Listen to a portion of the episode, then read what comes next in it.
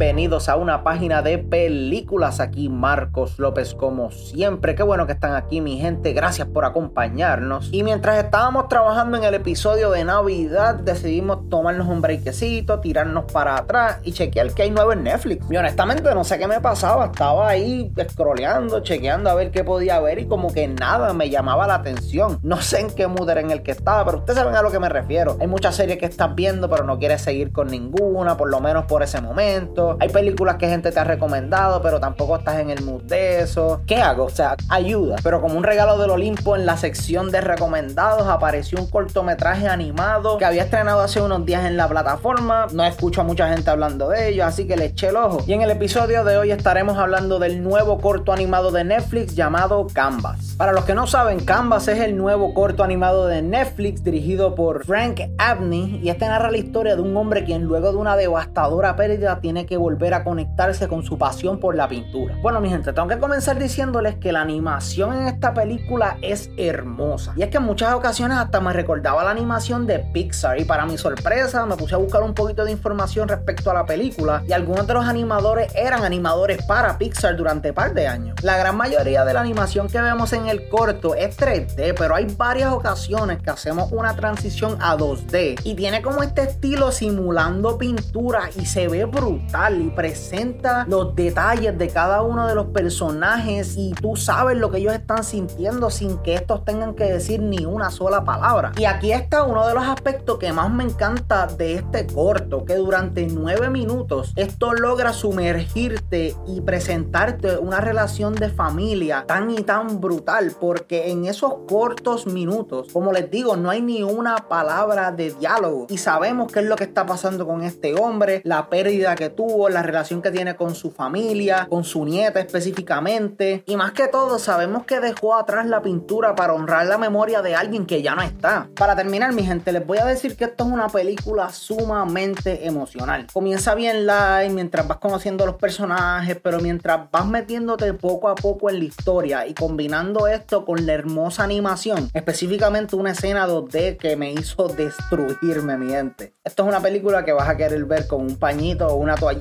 porque te va a sacar las lágrimas. Pero en resumen, mi gente, en nueve cortos minutos, Canvas logra crear una historia conmovedora de familia, pérdida y cómo muchos usan el arte para atravesar momentos difíciles y realmente en este podcast nos podemos conectar con eso. ¿Se acuerdan cuando estuvimos encerrados literalmente todo ese tiempo? Esto fue una de las cositas que me ayudó a pasar por eso, estar con ustedes, hablar de películas con ustedes, sin mencionar en un montón de otras ocasiones que realmente no estaba tan bien que digamos y ustedes me ayudaron, so gracias, eso siempre se los voy a agradecer. Pero es lamentable que un corto como Canvas haya salido hace unos cortos días y no esté recibiendo nada de nada de la atención que merece. Así que si conoces a alguien que le gusten las artes o a alguien que en general le guste la animación, envíale este episodio y vamos a ver si lo motivamos a darle una oportunidad al increíble corto animado Canvas. Disponible en Netflix, mi gente, no se van a arrepentir. Y con eso llegamos al final del episodio de hoy, mi gente. Como siempre, gracias un montón por el apoyo, lo aprecio un montón. Pero si nos quieren apoyar de una manera un poquito más directa, Anchor implementó algo que se llama Listener Support, donde ustedes, el público, pueden ayudarnos con tan solo un pesito al mes y continuar haciendo que este podcast sea posible. Cualquier cosa le vamos a dejar los links abajo, mi gente. Gracias por chequearlo, gracias un montón por el apoyo. Cualquier cosa, si tienen alguna recomendación o tema para el programa, no duden en escribirnos a nuestro email que es una página de películas a gmail.com, allá a la orden. O síganos en nuestras redes sociales que estamos en todos lados como PD Película. Y mira, estamos en Facebook, MySpace, Instagram, Twitter. Es más, si lo tienen, estamos ahí. Se me cuidan mi gente, así que recójanse todo. Y vámonos para el cine.